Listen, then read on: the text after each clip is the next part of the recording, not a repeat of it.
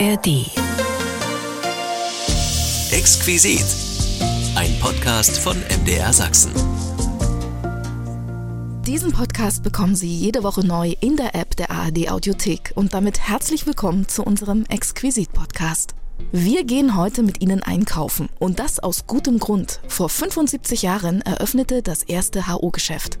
Ein schöner Anlass, um mit Ihnen auf HO, Konsum und Co. zu schauen. Anstellen, Schlange stehen und dann erst gucken, was es überhaupt gibt, das hört man oft, wenn sich Menschen an den Einkauf in der DDR erinnern. Das begucken wir uns heute näher und erfahren mehr über HO, Konsum und Co. Schlange stehen und Bückware, wir gucken nochmal über die Ladentische von einst. Unter anderem mit meiner lieben Kollegin Moni Werner von Monis Menschen. Sie hat damals beim Konsum gelernt und auch verkauft und erinnert sich sehr gern an diese Zeit. Auch an etwas, das wir für eine moderne Erfindung halten, die in der DDR aber gang und gäbe war.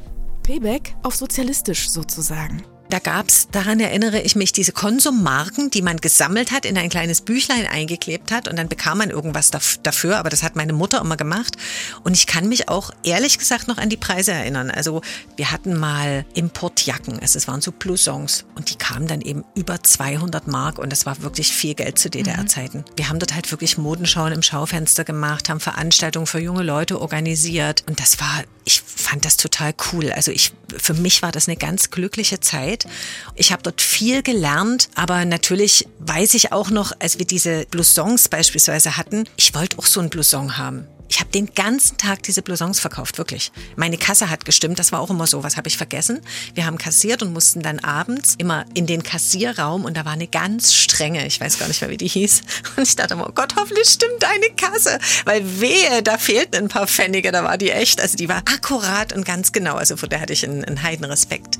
Und ich habe damals so eine Blousonjacke eben nicht gekriegt. Da hing noch eine da, die hatte sich so ein junges Mädchen zurückgelegt und die kam dann und, und steht die mir, steht die mir und ich war eher ehrlich und habe gesagt, klar, ich würde die mir auch kaufen. Und dann hat sie sie genommen. Von Bückware, HO-Preisen und Konsummarken, wir beschauen noch einmal den Einkauf in der DDR. Wenn Sie Fragen oder Anregungen haben, schreiben Sie uns gern eine Mail an exquisit.mdr.de. Ich bin Imme Tröger und jetzt freue ich mich auf den Einkaufsbummel mit Ihnen. Vor 75 Jahren eröffnete das erste HO-Geschäft in Berlin und wir schauen daher heute auf HO, Konsum und Co. Sie erinnern sich noch an den täglichen Einkauf früher? An die Jagd nach Anziehsachen und das Anstehen nach delikaten Speisen? Leere Regale und Bückware, Beziehungen für untern Ladentisch und Schlange stehen? Das gute Einkaufsnetz und der tägliche Alltag in HO, Konsum und Co. Das ist unser Thema, denn die HO würde 75 in diesem Jahr. Einkaufen in der DDR. Es gab doch nichts. Wie ging das? Mein Kollege Dirk Henze fasst zusammen. Über eins musste man sich vor jedem Einkauf in der DDR im Klaren sein. Durch die Leistungen unserer Werktätigen konnte die Versorgung der Bevölkerung weiter verbessert werden. Auch im Sozialismus gelang es der Werbung stets, ein realistisches Situationsbild zu malen. Da fühlte man sich direkt angesprochen. Auch Ihre Einkaufswege führen ins Warenhaus Zentrum. Selbstverständlich. HO zielte aufs Zentrum, Konsum auf den Konsumenten. Beide versorgten mit ihren Warenhäusern in friedlicher Koexistenz den Arbeiter- und Bauernstaat. Das war keine verbissene Rabattschlacht wie bei Hertie gegen Karstadt. Waren des täglichen Bedarfs hatten in der DDR eigentlich immer Tiefstpreise. Und der Rest war Luxus. Auch Sie können frühlingsfroh gekleidet aus Ihrem Konsumentwarenhaus oder Konsumkaufhaus herauskommen. Nur hineingehen müssen Sie erst einmal. Wer den Mut hatte, das zu tun, erlebte ein ganz besonderes Spannungsverhältnis zwischen Dingen, die man haben wollte, und Dingen, die es gab. Tausend kleine Dinge braucht man jeden Tag im Haus.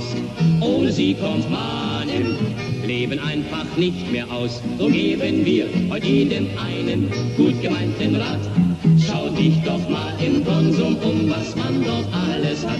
Konsum und HO waren ja auch Tausendsassers. Immer da, wo gerade was begehrt wurde. So fahren, fahren, fahren. Trotzdem könnte er ruhig mal anhalten.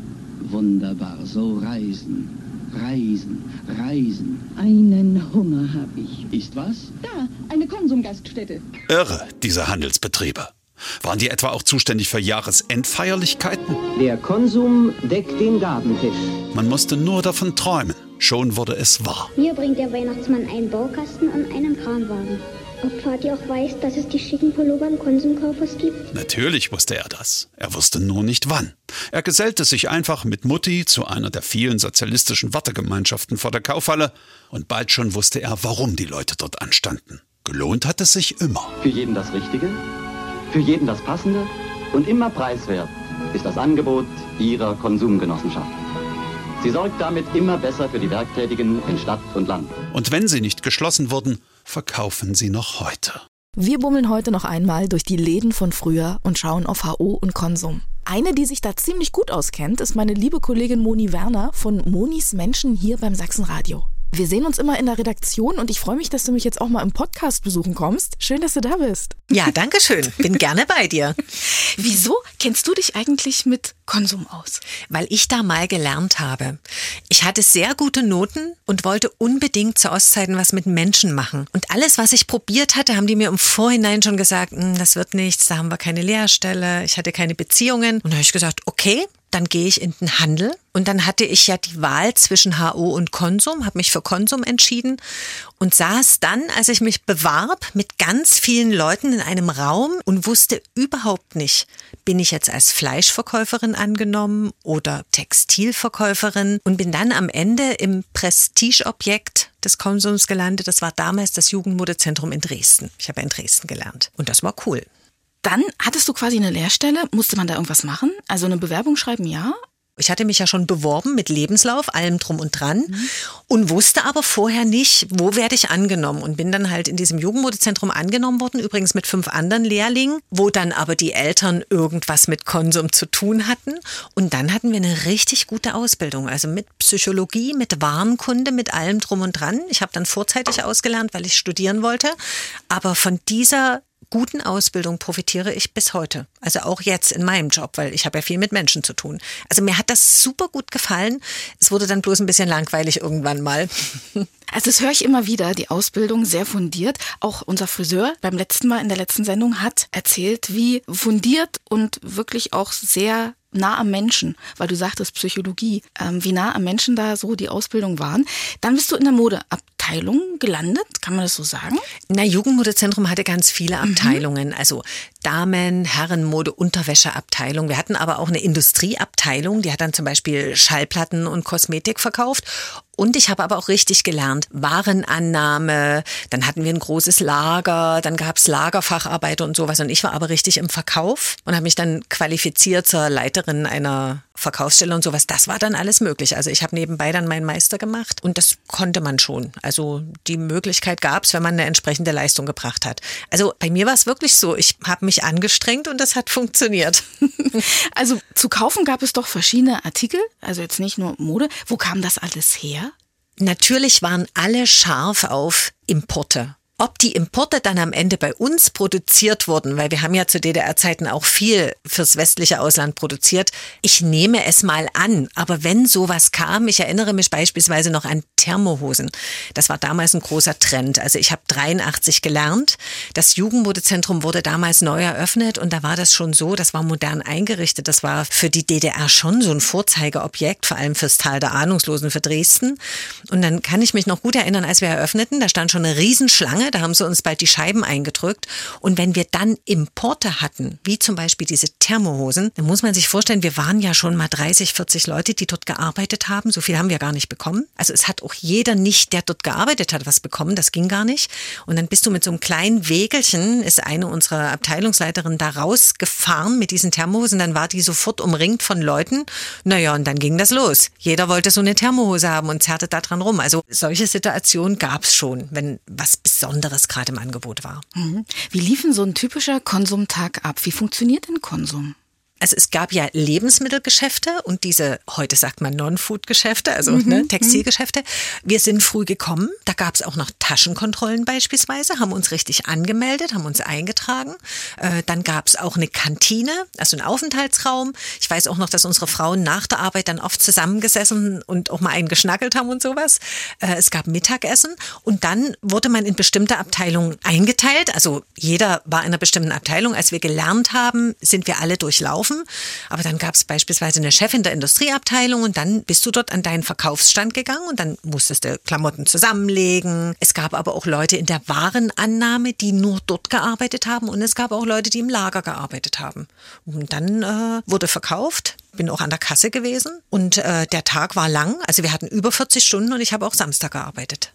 Was gehörte so zu den Aufgaben? Außer jetzt verkaufen? Muss man da auch was zusammenräumen, putzen am, am ja, ab- absolut. Also ich weiß noch, ich habe total gerne Pullover zusammengelegt und ich habe das auch total akkurat gemacht. Das war immer meine große Stärke.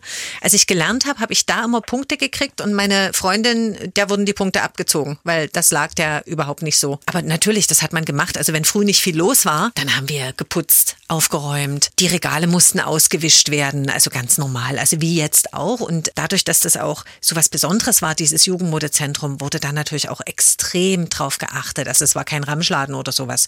Das war wirklich schon was Besonderes. Also es sah ordentlich aus und alles. Und wir hatten halt auch immer mal besondere Sachen. In dieser Industriewarenabteilung beispielsweise Schallplatten. So, und wenn da was rauskam, so Bee Gees beispielsweise, da stand auch eine Riesenschlange und dann wurden die verkauft und dann war auch mal was unterm Ladentisch. Ich weiß noch, meine damalige Lehrmeisterin stand total auf die Bee Gees und die hat mich damals gefragt, gibt es irgendeine Möglichkeit, dass ich so eine Bee Gees Schallplatte bekomme? Und äh, ich habe damals eine bekommen. Man hat nicht immer was bekommen und die habe ich ihr dann gegeben. Na, also man hat auch nicht immer alles bekommen. Und es war aber auch so, dass ich, als ich dort mal Geburtstag hatte, beispielsweise eine echtseifene Pyramide geschenkt bekam. Also ne, man hat dann gesammelt und wie das jetzt auch so ist. Und das lief dann, glaube ich, irgendwie über Tauschgeschäfte, weil da kam man ja normalerweise nicht ran. Bist du selber auch einkaufen gegangen? Wie hast denn du Konsum wahrgenommen als Kunde und wie als Personal? Na, Konsum sind ja zwei Sachen. Also ich bin natürlich immer ins Lebensmittelgeschäft einkaufen gegangen. Und da gab's, daran erinnere ich mich, diese Konsummarken, die man gesammelt hat, in ein kleines Büchlein eingeklebt hat und dann bekam man irgendwas daf- dafür. Aber das hat meine Mutter immer gemacht. Und ich kann mich auch ehrlich gesagt noch an die Preise erinnern. Also zum Beispiel, meine Mutter hat immer Kaffee Rondo oder sowas getrunken. Der kam 8,75. Das war also extrem teuer.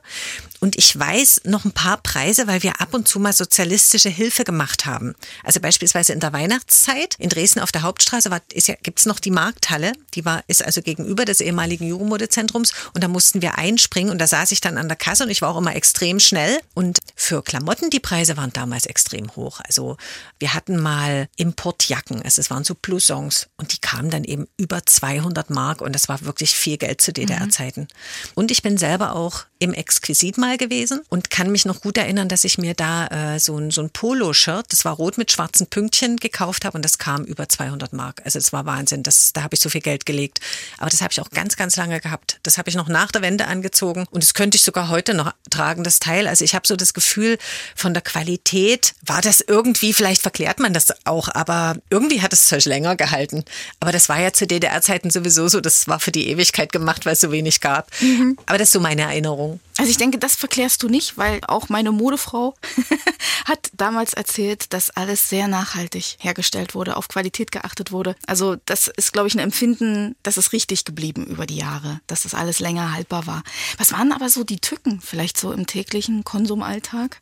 jeder hat ja erwartet, irgendwas Besonderes zu bekommen. Und dieser Erwartung konnte ich jetzt nicht gerecht werden. Also ich war ja relativ jung, also ich habe 83 da gelernt und dann kam ja schon bald die Wende. Ich glaube, das, wo ich gearbeitet habe, war was Besonderes, weil ich wollte dann studieren und meine Chefin wollte mich behalten und ich bin dann Leiter für Information und Sonderverkauf nannte sich das geworden.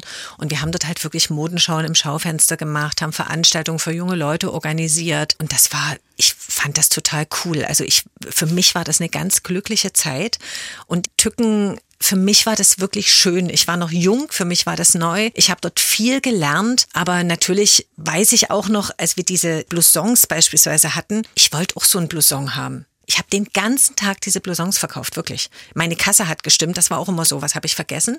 Wir haben kassiert und mussten dann abends immer in den Kassierraum und da war eine ganz strenge, ich weiß gar nicht mehr, wie die hieß. Und ich dachte immer, oh Gott, hoffentlich stimmt deine Kasse. Weil wehe, da fehlten ein paar Pfennige, da war die echt, also die war akkurat und ganz genau. Also vor der hatte ich einen, einen heiden Respekt. Und ich habe damals so eine Blousonjacke eben nicht gekriegt. Da hing noch eine da, die hatte sich so ein junges Mädchen zurückgelegt und die kam dann und, und steht die mir, steht die mir und ich war ehrlich und habe gesagt, klar, ich würde die mir auch kaufen. Und dann hat sie sie genommen und das werde ich nie vergessen. Also man war schon an der Quelle und ich habe trotzdem nicht das bekommen, was ich mir gewünscht habe, weil das ging gar nicht. Da hätte man ja gar nichts mehr vorgebracht, wenn alle sich da gleich bedient hätten. Aber du bist ein feiner Mensch. Danke. Vielleicht wäre ich heute anders, keine Ahnung. Gibt es so kleine Konsumgeschichten, die du vielleicht heute manchmal noch erzählst, wenn so das Thema draufkommt? Also man sagt, das vergesse ich aber auch nicht. Es war ja bei mir außergewöhnlich, aber was ich nie vergesse, ich habe das ja schon mit den Thermohosen erzählt. Wir haben Veranstaltungen organisiert und hatten Leute da und da war mal einer da, der hat Messingschmuck selber gemacht. Und da habe ich noch ein Foto. Das kann man sich ganz schwer vorstellen. Das ist ja heutzutage auch nichts Besonderes mehr, aber der kam wirklich mit seinem Tisch, mit dem Messingschmuck und ich habe ein Foto, da ist der umringt von Leuten, mhm. gefühlt 200 Leute, man sah nur noch die Köpfe und die stürzten sich alle auf diesen Messingschmuck. Das werde ich nie vergessen und dann haben wir auch kurz vor der Wende war das mal probiert, irgendwelche Taschen mit irgendwelchen Bands zu verkaufen, die im Westen wohl angesagt sein sollten und die hat keiner gekauft. Also da hat man mal gesehen, dass der Blick dass das schon nicht der Realität entsprach. Ne? Also Dresden-Tal der Ahnungslosen ist ja nochmal ein Zacken anders, weil normalerweise hat man kein, kein Westfernsehen gesehen, war also nicht so gut informiert, wenn dann mit Umwegen. Und da konnten einem Sachen eingeredet werden, die einfach nicht so waren. Ne? Also das hat nicht funktioniert. Die dachten, mhm. es funktioniert, aber es hat nicht funktioniert. Die Leute wollten das nicht. An was denkst du heute gerne, wenn du so an Konsum denkst? Noch so? Eigentlich an mein Team. Und ich hatte ja eine eigene Modenschau und mit denen schreibe ich mir ab und zu mal oder treffe mich mit den jungen Mädels. Ich war damals 25, die waren vielleicht 18 oder so, so groß war der Unterschied nicht. Aber das ist dieses, zu DDR-Zeiten hat man zusammengehalten. Dass das auch damit zusammenhing, dass man ja nichts anderes zu tun hatte sei mal dahingestellt, aber ja, wir haben wirklich abends zusammen gesessen und wir haben uns Geschichten erzählt und jeder wusste über den anderen schon irgendwo Bescheid man hat mehr von sich preisgegeben und gefühlt haben wir auch zusammengehalten. Wir haben trotzdem rumgezickt. Ich weiß noch, wir hatten einen Hausmeister, einer der wenigen Männer, der hat es dann ein bisschen gerade gerückt, aber nur Weiber untereinander, klar, haben die gezickt. Doch ich erinnere mich an ein was. Ich war ja relativ jung und meine Lehrmeisterin stand damals am Pult Pult hieß das. Wir hatten also ein Pult, wo man dann immer ausgeschrieben hat, was es kostet, die Quittung. Dann ging man ja zur Kasse. Und die unterhielt sich mit ihren anderen Kollegen über Männer. Da habe ich gedacht, oh, die Alte. Für die interessiert sich doch keiner mehr. Da kannst du mal sehen, da war die vielleicht 27. Ich war aber 17 und da, naja. Und heute sagt man sich, ja, man interessiert sich immer noch für Männer. Ja, Liebe kennt ja kein Alter.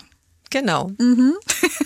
Und woran ich mich auch sehr, sehr gerne erinnere, Thema Jeans. Ich hatte keine Westverwandtschaft und ich hatte kein Westgeld. Und irgendwann hatte ich mal zwei, ein junges Pärchen war das, aus dem Westen, die kauften bei mir Wiesent Jeans die eigentlich steif waren, nicht saßen. Aber die Frau, die hatte eine coole Figur und der stand irgendwie alles. Und die waren so happy mit meiner Beratung, da habe ich fünf Westmark Trinkgeld bekommen werde ich nie vergessen. Also da war, war ich auch das erste Mal in meinem Leben im Intershop und habe die fünf Westmark auf den Kopf gehauen mit, ich glaube, Seife, Duschbad oder sowas. Also ich war happy mit meinen, mit meinen fünf Mark und fand, das war ein richtiger Reichtum. Ich glaube, wir könnten jetzt hier noch eine ganze Weile weitermachen. Vielleicht sollten wir uns auch mal nach dem Dienstschluss so zusammensetzen, wie ihr das früher gemacht habt. Genau, machen ja viele noch. Und ich habe auch ja. festgestellt, je länger man darüber redet, desto mehr fällt einem ein und desto mehr erinnert man sich dann. Und es ist ja, ist ja schön, auch mal über die alten, guten alten Zeiten zu reden. Ja, du bist ja dann auch in Exquisit genau richtig, denn wir erinnern uns ja wöchentlich an so, wie es halt nun mal war. Da Aber ich habe immer das Gefühl, man erinnert sich erst ab einem bestimmten Alter und das macht mir auch ein bisschen Angst. Also als ich 30 war, da habe ich nie über alte Zeiten geredet. Aber naja, es kommt jeder dahin, oder? ja, Jugend ist ein Fehler, der von Tag zu Tag kleiner wird. genau. So. Moni, hab ganz, ganz vielen Dank für deinen Besuch und für die schönen Geschichten. Sehr, sehr gerne. Ich höre gerne jetzt weiter zu. Ein Thema, das sofort viele Erinnerungen weckt, denn Sie haben es ja jeden Tag getan. Einkaufen. Delikat und exquisit. Zwei Begriffe, bei denen Menschen aus dem Osten etwas ganz anderes im Kopf haben als Menschen aus dem Westen des Landes. Wenn Sie dabei an die Läden denken und nicht an die Adjektive, liegen Sie genau richtig. Die HO würde dieser Tage 75. Für uns ein schöner Anlass, über HO, Konsum und Co. zu sprechen. Erinnern Sie sich noch an die Konsummarken? An Milch in der Kanne oder in Flaschen, die man selbst mitbrachte? Und an Obst in Papiertüten? Anstehen für die neue Hose, zugeteilte Südfrüchte, war das wirklich so? Das hören wir von Christian Bürger. Seine Familie war in drei Generationen im Konsum tätig und darüber hat er mir bei meinem Besuch bei ihm in Erfurt erzählt. Und auch über seine Studienarbeit über die Läden der DDR. Ich danke erstmal für die nette Einladung. Herzlichen Dank, schön, dass ich bei Ihnen sein darf. 75 Jahre HO. In diesem Jahr, das ist so unser Anlass, dass wir gucken wollen, was ist HO, was macht HO aus, was wissen wir alles. Und jetzt sind Sie zu jung, um HO wirklich miterlebt zu haben damals. Was macht Sie trotzdem zum Auskenner? Wieso wissen Sie so viel über HO und auch Konsum? Wir schauen ja auch auf den Konsum heute. Ja, das ist sozusagen eine Art familiäre Vorschädigung, kann man sagen. Also Sie haben es ja richtig gesagt, ich bin nach der Wende geboren, ich kenne also die DDR gar nicht mehr aus der Erfahrung aber durch die familiäre Erzählung halt ganz einfach, weil meine Großeltern, meine Eltern schlicht und ergreifend im Konsum tätig waren. Da gibt es also sehr enge Bezüge. Also ich interessiere mich seit meiner frühen Kindheit für Geschichte und irgendwann fragt man neben den großen Geschichten halt auch mal, wo kommt denn die eigene Familie her? Was haben die Eltern gemacht, die Großeltern? Ja, und dann habe ich mal so angefangen zu forschen und dann stieß ich halt drauf, okay, Konsum, was war das eigentlich? Der nächste Schritt war, okay, es gab noch die HO, was war denn das? Ne? Und dann kam es halt auch noch dazu, dass das so ein bisschen der Anlass dazu war, dass ich quasi mich im Studium auch ein bisschen intensiver dann damit beschäftigt habe. Ja, und da lief das eine zum anderen. Das Thema war DDR. Warum nicht ein alltagskulturelles Thema wählen? In dem Fall die HO oder die Konsumkultur. Wunderbar, passte gut zusammen an der Stelle. Wie fing denn damals eigentlich alles mit der HO an? Warum war die da? Genau, warum war die HO da? Die HO ist eigentlich älter als die DDR, das wissen viele gar nicht. Also die äh, sowjetische Militärregierung hat ein entsprechendes Organ eingesetzt, was quasi die sowjetische Besatzungszone auch wirtschaftlich verwalten sollte. Das war die Deutsche Wirtschaftskommission. Und das war halt irgendwie so eine Geschichte, die war halt erstmal nur so semi-erfolgreich, denn das war eine Zeit des Mangels. Zwar sind 1945 die Konsumgenossenschaften, Lebensmittelkonsumgenossenschaften, die die Nazis enteignet hatten, wieder in ihre Rechte eingesetzt wurden. Ne? Aber die hatten halt genauso mit diesem Mangel zu tun, wie auch die Privaten, die wieder angefangen haben, irgendwie zu wirtschaften. Und dann gab es halt noch den berühmten schwarzen Markt, wo halt ganz viel gehandelt wurde, was man halt so nicht mehr bekam. Butter, Spirituosen, Zigaretten, Kaffee ist ein ganz berühmtes Beispiel. Und die Deutsche Wirtschaftskommission hat dann irgendwann gesagt, okay, wie kommen wir diesem Schwarzmarkt irgendwie bei? Und man hat dann für sich entschieden, okay, auch mit Hinblick auf eine potenzielle neue Staatsgründung machen wir sozusagen den Versuch eines staatlichen Einzelhandels, der dem Schwarzmarkt den Markt abgräbt, indem man sagt, okay, damals war ja dann alles nur auf den Bezug von Lebensmittelmarken zu haben, in der DDR ja bis 1958. Und da in der HO, in den ersten Geschäften, die 1948 dann eröffnet hatten, die sogenannten freien Läden, konnte man halt Produkte, die sonst nur auf Bezugsschein zu haben waren oder auf Marken, quasi ohne Marke kaufen, aber zu völlig überteuerten Preisen, wenn man es dann ins Verhältnis setzt. Ne? Also das war zumindest der Versuch, auf dem Schwarzmarktniveau zumindest den illegalen Geschäften den Weg abzugraben. Ja, und daraus aus diesen ersten Geschäften, die in Berlin und dann 1948 noch in der sowjetischen Besatzungszone entstanden, wurde dann im Laufe der Jahre, man kann sagen, dieser Riesenkonzern HO, der ganz viele Bereiche des täglichen Lebens abgedeckt hat da das jetzt in der Ostbesatzungszone entstanden ist, in der sowjetischen Besatzungszone. Deswegen finden wir jetzt auch HO nicht im Westen. Hätte sich ja auch dann später in der BRD etablieren können, hat es aber nicht. Ne? Das ist also quasi der Grund, weil es auf Ostboden entstanden ist, die Idee. Genauso kann man das sagen. Also die HO ist ja dann quasi, ähm, als dann die DDR 1949 gegründet wurde, von dieser deutschen Wirtschaftskommission, von deren Kontrolle gewechselt in den äh, Kontrollbereich des DDR-Ministeriums für Handel und Versorgung. Also das Ministerium, was für den Binnenhandel zuständig war. Es gab ja dann noch eins für Außenhandel. Das ist immer so ein bisschen kompliziert, das auseinanderzuhalten. Und die HO war quasi dann, ja, man kann wirklich sagen, das ist jetzt vereinfacht ausgedrückt, aber wie so eine Art Konzern. Ne? Also die HO hat versucht, neben dem Konsum neben den damals noch privaten Händlern, da wirklich einen ganz starken staatlichen Einzelhandel aufzubauen, der auch wirklich das Ziel hatte, ja, wir wollen irgendwann mal den privaten Sektor ganz überflüssig machen und wir wollen vor allem auch ein starkes Gegengewicht zum Konsum bilden, weil das ist ja heute vielen gar nicht mehr so klar. Der Konsum, der wurde zwar dann mit der zunehmenden Zeit immer mehr staatlich infiltriert, aber das war jetzt kein reines staatliches Geschäft sozusagen, denn der war ja vom Prinzip her genossenschaftlich organisiert. Das heißt, die Mitglieder haben ihre Konsumgenossenschaften selber getragen. Und die HO war halt wirklich so ein reines Staatsprodukt und hat halt wirklich auch bis zum Ende der Rationierung in der DDR, also bis zur Abschaffung der Lebensmittelmarken und der Bezugsscheine 1958, ihr Prinzip durchgehalten beibehalten, dass man quasi dort zu ziemlich überhöhten Preisen einkaufen konnte. Zwar ohne Marken, aber ziemlich überhöht. Und daher kommt auch dieses in der DDR dann etwas spöttisch gepflegte Wort von den HO-Preisen. Also das war halt quasi schon so ein bisschen Wucher. Die DDR hat sich deshalb auch versucht, mit einem staatlichen Einzelhandel zu etablieren, weil man halt gesagt hat, naja gut, wir wollen ja eine realsozialistische Gesellschaft aufbauen. So, und diese Gesellschaft, die soll möglichst vom Privateigentum wegkommen. Und die HO war dann quasi das Mittel der Wahl. Die HO hat ja nicht nur Einzelhandel gemacht, nicht nur im Lebensmittel-, Industriewaren- oder Konsumgüterbereich. Die HO hat ja auch Gaststätten betrieben, die HO hat Hotels betrieben. Die HO hat tatsächlich auch Kaufhäuser betrieben. Die berühmten Zentrum-Warenhäuser sind ein Kind der HO. Unter dem Dach der HO war stellenweise mal mehr, stellenweise mal weniger die berühmten Exquisitgeschäfte versammelt, die berühmten Delikatgeschäfte versammelt. Also das ist eine ganz breite Palette, die die HO da überdeckt hat. Jetzt schauen wir heute natürlich erstmal vorwiegend auf die Läden, die haben wir uns so ein bisschen rausgegriffen. Und wir haben schon gehört Konsum. Den gab es ja nun ganz, ganz weit vor allem schon. Äh, das geht ja teilweise bis ins Mittelalter zurück mit dem Konsum. Was glauben Sie, warum hat sich das aber auch auf ostdeutschem Boden entwickelt und nicht auch im Westsektor? Wieso haben die zwei sich so ein bisschen gefunden, HO und Konsum? Ja, also ich weiß nicht, ob sie sich gefunden haben. Darauf können wir ja vielleicht nochmal zurückkommen, dass es da auch immer so ein bisschen eine latente Konkurrenz eigentlich gab zwischen den Zweien. Der Konsum, das haben Sie richtig gesagt, ist ein ziemlich alter Gedanke. Also dieser Genossenschaftsgedanke, wir tun uns mal zusammen und versuchen irgendwie was unternehmerisch auf die Beine zu stellen, aber nicht nach dem Prinzip, unser Chef sagt, wo es lang geht, sondern wir machen das selber. Die ersten Konsumgenossenschaften in Deutschland haben sich im 19. Jahrhundert formiert. Zum Beispiel die Einkaufsgenossenschaft der deutschen Kolonialwarenhändler. Ne? Also das sind so auch diesem Konsumgedanken ent, entstandene Vereinigung quasi. Und dann muss man sehen, die DDR hat sich ja selbst als Arbeiter- und Bauernstaat definiert, als sozialistischer Staat in der Tradition der Arbeiterbewegung. Und die Arbeiterbewegung ist ein Kind des 19. Jahrhunderts.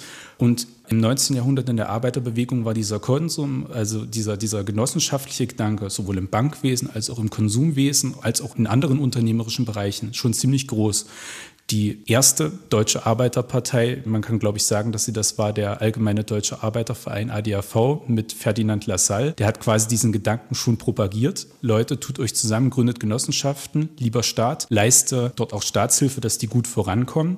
Das muss man vor dem Hintergrund sehen. In der industriellen Revolution sind ja unglaublich breite Schichten der Arbeiter auch verelendet sozusagen. Die Unternehmer hatten sehr viel Macht, die Arbeiterbewegung, die Gewerkschaften waren erst am Aufkommen. Und aus diesem Gedanken heraus hat man sich dann quasi äh, überlegt, Mensch, wenn wir die Arbeiter quasi selbst so ein bisschen zu kleinen Chefs machen, wo jeder mittun kann, dann kommt dieser genossenschaftliche Gedanke vielleicht einer sozialen Reform entgegen, die man auch angestrebt hat. Und in dem ähnlichen Gedanken ähm, haben sich die Konsumgenossenschaften auch sozusagen zusammengetan, einer für alle, alle für einen. Ja, um einfach zu sagen, okay, wenn wir jetzt alleine einkaufen würden, dann sind wir immer einem höheren Preisdiktat ausgesetzt. Kaufen wir aber zusammen, dann können wir vielleicht auch gemeinsam niedrigere Preise erzielen. Und ähnlich war es dann halt auch mit den Geschäften. Ne? Die Arbeiter mussten in den Städten einkaufen gehen. Folglich hat man sich dann auch gedacht, Mensch, lasst uns doch da eine Mitgliedsorganisation draus machen, dann haben wir irgendwie alle was davon, können von günstigeren Preisen profitieren. Dieser Konsumgedanke hat sich eigentlich auch durch die ganze Weimarer Republik dann getragen später. Die Nazis haben die Konsumgenossenschaften dann enteignet und in der sowjetischen Besatzungszone sind sie dann wieder in ihre Rechte eingesetzt worden. Man hat diesen Gedanken auch verfolgt, weil man gesagt hat, Mensch, dieser genossenschaftliche Gedanke, der ist ja ein Kind der Arbeiterbewegung. Also lasst uns das doch erstmal beibehalten. Außerdem brauchen wir irgendjemanden, der die Versorgung sicherstellt. Und damals war man der Auffassung, Mensch, jeder, der irgendwie mittun kann, dass sich diese Not auch ein bisschen behebt, die nach dem Krieg herrschte, der ist uns willkommen zum einen. Zum anderen muss man auch sehen, die Sowjetunion war Besatzungsmacht im Osten Deutschlands und sie hat bis 1953, bis kurz nach dem Volksaufstand, fleißig Reparationen gefordert. Und wenn ein Konsumleben wieder in Gang kommt, ne, dann erzeugt das auch wieder eine Wirtschaftsleistung. Leute, die was zu essen haben, können mehr arbeiten. Demzufolge können auch die Reparationen erwirtschaftet werden. Das gehört alles in diesen Komplex zusammen, warum man das also auch mit wieder auf den Weg gebracht hat. Was haben Sie alles erfahren können bei Ihren Recherchen über HO? Was haben Sie alles erfahren auch über HO? Zum Beispiel, was für Waren wurden denn zum Beispiel verkauft überall? Es gab ja nicht nur Lebensmittel-HO, ne? Ja, genau. Die HO, wie gesagt, war ziemlich breit aufgestellt. Also unter dem Dach der HO finden Sie das, was Sie als Laden um die Ecke gekannt haben, der normale Lebensmittelladen. Viele Fleischereien waren in der HO organisiert. Dann auch zum Beispiel, was auch viele kennen, die Fischbratküchen oder das Gastmahl des Meeres, die Restaurants. Das war ja auch für viele so ein Highlight. Ne? Die ersten Broiler-Bars sind unter dem Dach der HO entstanden und Broiler-Restaurants in den 60ern. Die HO hat Hotels betrieben, zum Beispiel, wer sich noch erinnern kann von unseren Weimarer Hörern am Bahnhof, das heutige Kaiserin Augusta Hotel war ein HO-Hotel, wobei man sagen muss, die HO hat da in den 60ern viele Häuser wieder abgeben müssen, als die Intro-Hotels äh, gegründet wurden oder das, als man das Konzept der Intro-Hotels etabliert hat. Da ist das dann wieder etwas zurückgegangen mit dem Hotelbetrieb. Aber es gab tatsächlich bis zum Ende der DDR zahlreiche Objekte. Ja, und dann natürlich die Zentrum-Warenhäuser. Eigentlich sollte es darauf hinaus hinauslaufen. So war das dann auch vorgesehen dann ab den 50er Jahren, dass die HO quasi die Städte versorgen sollte, hauptsächlich die Städte, dass man also in den Städten eher HO-Geschäfte finden sollte und HO-Kaufhäuser, HO-Hotels, HO-Gaststätten und der Konsum sozusagen, das harmonierte eben mit diesem genossenschaftlichen Gedanken gut mit den LPGs, auch genossenschaftlicher Gedanke, die man dann mit der Kollektivierung am Land etabliert hat, dass der Konsum quasi den ländlichen Raum versorgen sollte. Ne? Also man hat dann auch mal angefangen, das zu bereinigen, zu sagen, okay, liebe HO, übernehmt jetzt mal bitte unsere Stadtfilialen, hat der Konsum zur HO gesagt, so und andersrum genauso, hat die HO-Geschäfte an den Konsum im Land abgetreten. Aber letztendlich hat man diese Trennung nie richtig verwirklichen können. Also ein ganz populäres Beispiel dafür ist, der Konsum hat ja zum Beispiel mal den DDR-Versandhandel betrieben, den es auch mal eine Zeit lang gab. Also quasi auch so was Übergreifendes. Und das populärste ist, glaube ich, was für heute auch alle noch anschaulich ist, in der am Brühl in Leipzig, das ehemalige Warenhaus dort. Das war kein Zentrum-Warenhaus, wie man heute vielleicht mal meint oder oftmals gesagt bekommt, das war ein Konsumentwarenhaus. Das gehört also zum Konsum. Das war gar kein AO-Kaufhaus in dem Sinne, kein Zentrumwarenhaus. Und die HO hat eben auch noch darüber hinaus eine Sonderversorgung für die Bergleute der Wismut aufgebaut. Ne? Also die Bergleute der Wismut sind ja im thüringisch-sächsischen Revier mit einer für DDR-Verhältnisse gerade in den 50er und 60er Jahren relativ privilegierten Sonderversorgung bedacht wurden. Also da rede ich jetzt nicht nur von dem Deputatsschnaps, dem berühmten Kumpeltod. Ne? Also das war vielleicht ein Effekt, der es da gab, ne? den man ganz günstig gegen Bezugsscheine haben konnte, sondern auch generell war dort die Versorgung ein bisschen besser. Und das hat Walter Ulbricht damals auch ganz offen gesagt, nee, die werden besser versorgt, weil die zentral wichtig für unsere Industrie sind an der Stelle. Und dann, was für die HO auch noch ganz interessant ist, unter dem Dach der HO sind ja auch in den 60er Jahren, als man dann versucht hat, dieses Prinzip, okay, Konsum und HO decken den Basisbedarf quasi ab, also die normalen HO-Geschäfte und die normalen Konsumgeschäfte. Wir haben aber das Bedürfnis in der Bevölkerung, nach einem etwas gehobeneren Konsum. Ne? Dann ist man ja in der Regierung Ulbricht auf die Idee gekommen, lasst uns doch für gehobene Lebensmittelfeinkost die Delikatgeschäfte einrichten und lasst uns doch für den gehobenen Bedarf an Klamotten, viele erinnern sich ja mit Schaudern an die Klamottenauswahl in der DDR teilweise heute noch, die man im normalen Handel manchmal so bekam. Und als Gegenkonzept dazu halt die Exquisitgeschäfte, ne? wo man wirklich gehobene, sehr, sehr teure Mode bekam. Das hat alles unter Ulbricht angefangen und auch erstmal unter dem Dach der HO. Formal blieben auch exquisit und delikat immer unter dem Dach der HO, aber die haben mit zunehmenden Jahren dann gerade unter Erich Honecker dann später zunehmend an Selbstständigkeit gewonnen als zentrale Handelsunternehmen, die dann auch weitgehend autonom agiert haben, von der großen Mutter HO sozusagen ein bisschen ab. Und was man vielleicht auch noch sagen könnte, die HO war wirklich der Multi. Die ersten Intershops, die haben zum Beispiel auch also nicht nur unter dem Dach der HU angefangen. Da gab es ja auch die Mitropa, die da so ein bisschen mit drinne war und der Außenhandel, der da mit drinne steckte. Das war ja ein ganz kompliziertes Geflecht, aber es gab tatsächlich auch Verkaufsstellen in der ganz frühen Anfangszeit des Intershops in den 50er und 60er Jahren, die noch von der HU so ein bisschen betrieben wurden. Aber das hat sich natürlich dann alles später sehr stark verselbstständigt, bis der Intershop sich dann quasi komplett verselbstständigt hatte in der Struktur. Hat die HO eigentlich auch ausgebildet? Also die HO hat quasi wie alle staatlichen, privaten und genossenschaftlichen Betriebe in der DDR die Möglichkeit gehabt, auszubilden. Und das hat man auch rege genutzt, denn es gab ja in der DDR gerade im Handel und im Dienstleistungsbereich einen permanenten Arbeitskräftemangel. Ne? Also obgleich man immer geschaut hat, dass quasi möglichst viele Filialen in die Trägerschaft der HU kommen, möglichst viele Verkaufsstellen, hat man am Ende des Tages nie genug Personal gehabt, um alles zu stemmen sei es also im Bereich der Reinigungskräfte, die den Laden irgendwie in Schuss gehalten haben. Da finden wir ganz viele Beschwerden in den Zeitzeugenberichten, wie schlimm die Läden manchmal ausgesehen hatten. Nicht, weil die Leute irgendwie keine Lust hatten, sondern weil die Verkäuferinnen schlicht und ergreifend mit Bedienen, mit Sortieren, mit Ware zurechtmachen beschäftigt waren und keine Zeit hatten zum Putzen. Und Reinigungskräfte waren Mangelware an der Stelle. Und das Problem mit dem Personalmangel war halt im Handel auch immer so ein Stück weit hausgemacht, weil die Verdienste im Handel, die lagen teilweise deutlich unter dem, was man als Industriearbeiter verdienen konnte, bei zugleich ungünstigeren Arbeitszeiten. Ne? Also im Handel gab es die ganze DDR über die Sechs-Tage-Woche. Ganz im Unterschied dazu, dass man in den 60ern dann angefangen hat, bestimmte Bereiche in die Fünf-Tage-Woche zu schicken. Ne? Also das war schon so ein Punkt, wo man dann auch über jeden dankbar war, der eine Ausbildung angefangen hat. Man konnte bei der HU ganz vielfältige Berufe erlernen. Also klassische Verkaufsjobs, zum Beispiel also die Verkäuferinnenausbildung. Man konnte aber auch die ganzen Hotelberufe, auch die gastronomischen Berufe. Also es kam halt immer darauf an, wo man war und was man gerade gemacht hat. Dementsprechend konnte man das machen. Meistens war in der DDR natürlich die Berufsausbildung zweijährig. Ganz normal. Wir haben ja jetzt schon gehört, was war alles in HU-Läden zu finden. Die Frage nach der Ausstattung, dennoch aber quasi, wo kamen die Waren her? Gab es wirklich immer alles zum Waren des täglichen Bedarfs? War das wirklich zu kriegen oder wie hat sich denn der reale Alltag dann gestaltet? Ja, gucken wir uns vielleicht mal ein Lebensmittelgeschäft an. Das ist, glaube ich, das beste Beispiel.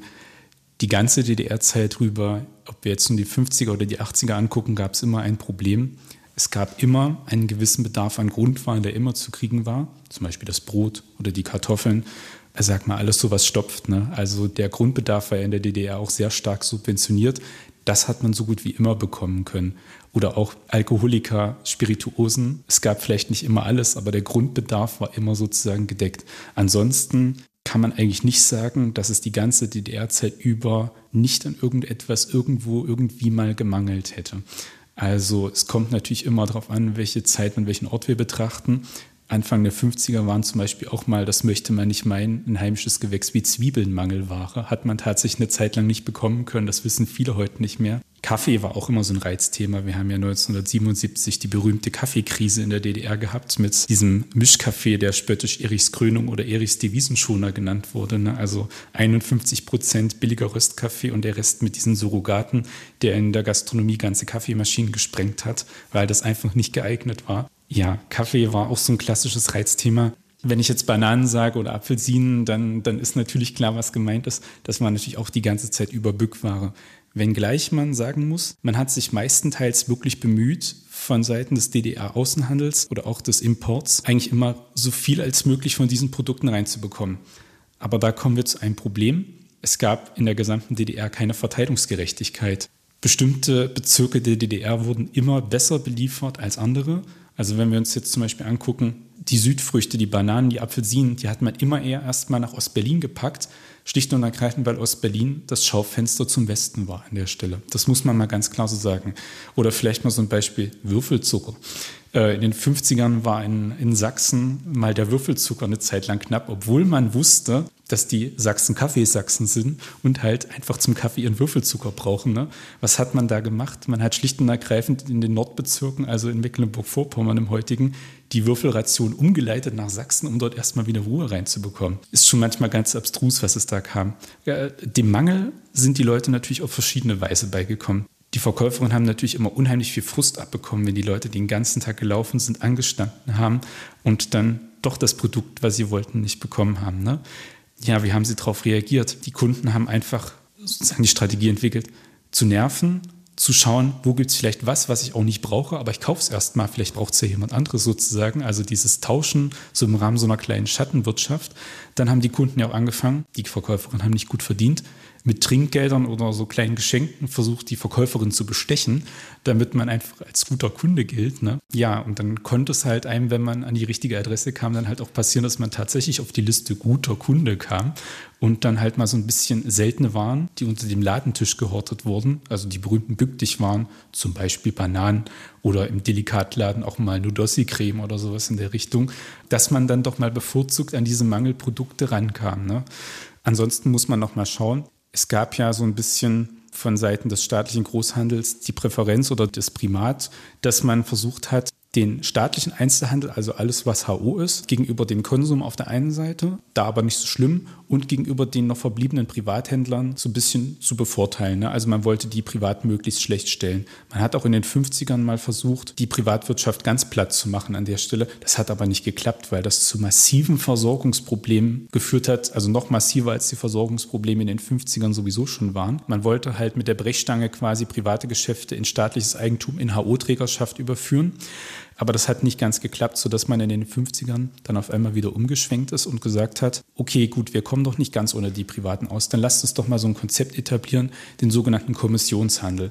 Das heißt also, die HO hat teilweise dann Geschäfte, die sie schon verstaatlicht hatte, wieder an Private abgegeben und hat die quasi auf ihren eigenen Namen wirtschaften lassen und hat denen quasi nur die Produkte geliefert war tatsächlich auch für viele interessant, die aus anderen Berufen kamen. Und gerade diese privaten oder die Kommissionshändler, die waren tatsächlich auch sehr sehr agil oder halt gut in der Versorgung der Leute, weil es auch immer ein Stück weit darauf ankam, wer leitet die Verkaufsstelle, wer hat was für ein Interesse. Also es hing immer ganz viel am Personal, das vor Ort tätig war. Ne? Also ich habe dann immer äh, mit ganz viel Freude die Geschichten von meinem Opa gehört. Der war so jemand, der auch versucht hat, für seine Kunden auch mal einiges ranzubekommen, auch wenn es vielleicht nicht so einfach war an der Stelle. Ne? Der hat halt nicht nur sich damit zufrieden gegeben, was ihm der Großhandel geliefert hat, sondern der hat halt versucht, auch Deals zu machen, irgendwie auch mit anderen Verkaufsstellen, halt mal zu zu schauen, ja, ich habe jetzt eine Fuhre davon bekommen, das kann ich überhaupt nicht alles verkaufen. Hast du vielleicht irgendwie eine Fuhre von irgendwas bekommen, was du nicht los wirst? Und wenn sich das dann ergab, dann haben die quasi die halben Warenbestände so untereinander auch mal ein bisschen getauscht.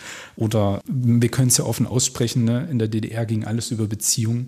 Und das war halt auch so eine Geschichte. Ne? Man hat dann halt auch als Verkaufsstellenleiter manchmal seine persönlichen Beziehungen auch zu höheren Stellen nutzen müssen, um dann auch mal ein paar gute Sachen zu bekommen. Ne? Also das auf der einen Seite.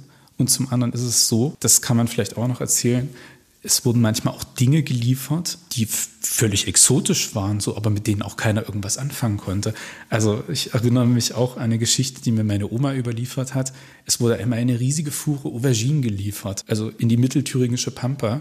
Niemand wusste, was das eigentlich so richtig ist. Man hatte das vielleicht schon mal gehört oder mal gelesen, aber man wusste überhaupt nicht, wie man das zubereiten kann.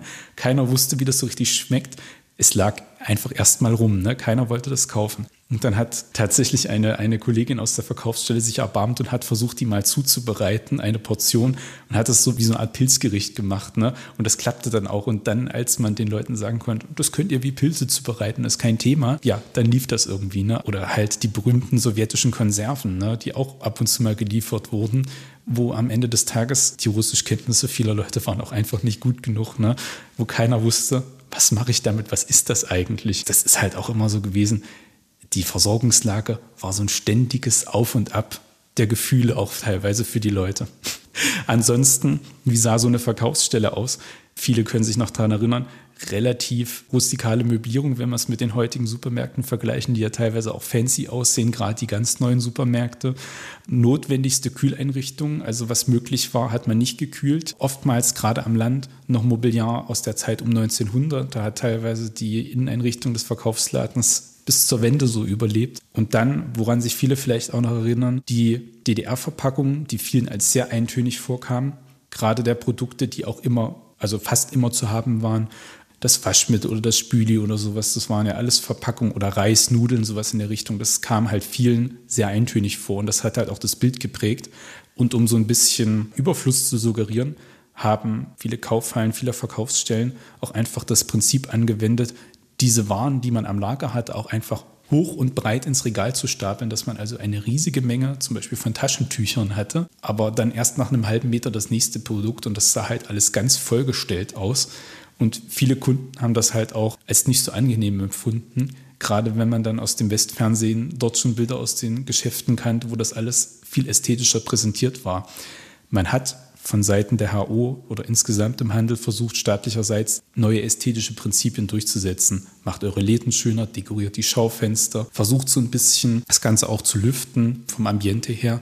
Das hat halt nicht immer geklappt. Oftmals war das Personal überfordert und hatte dafür überhaupt keine Nerven. Und andersrum kam es halt auch immer wieder auf die Leute an, die dort tätig waren. Ne? Und viele waren halt auch geprägt von der Mangelzeit in den 40er und 50ern und haben da halt einfach sich schwer damit getan, Innovationen einzuführen.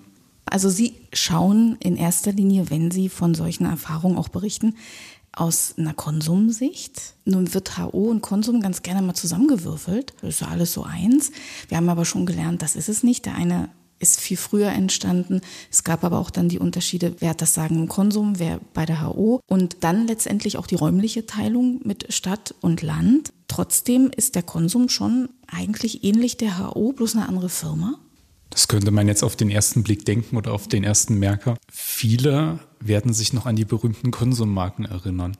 Und darin liegt eigentlich ein wesentlicher Unterschied. Ne? Also der Konsum, wir hatten es schon gesagt, der war eine reine Mitgliedsorganisation. Ich konnte natürlich dort auch als Nichtmitglied einkaufen, das war kein Thema. Ne?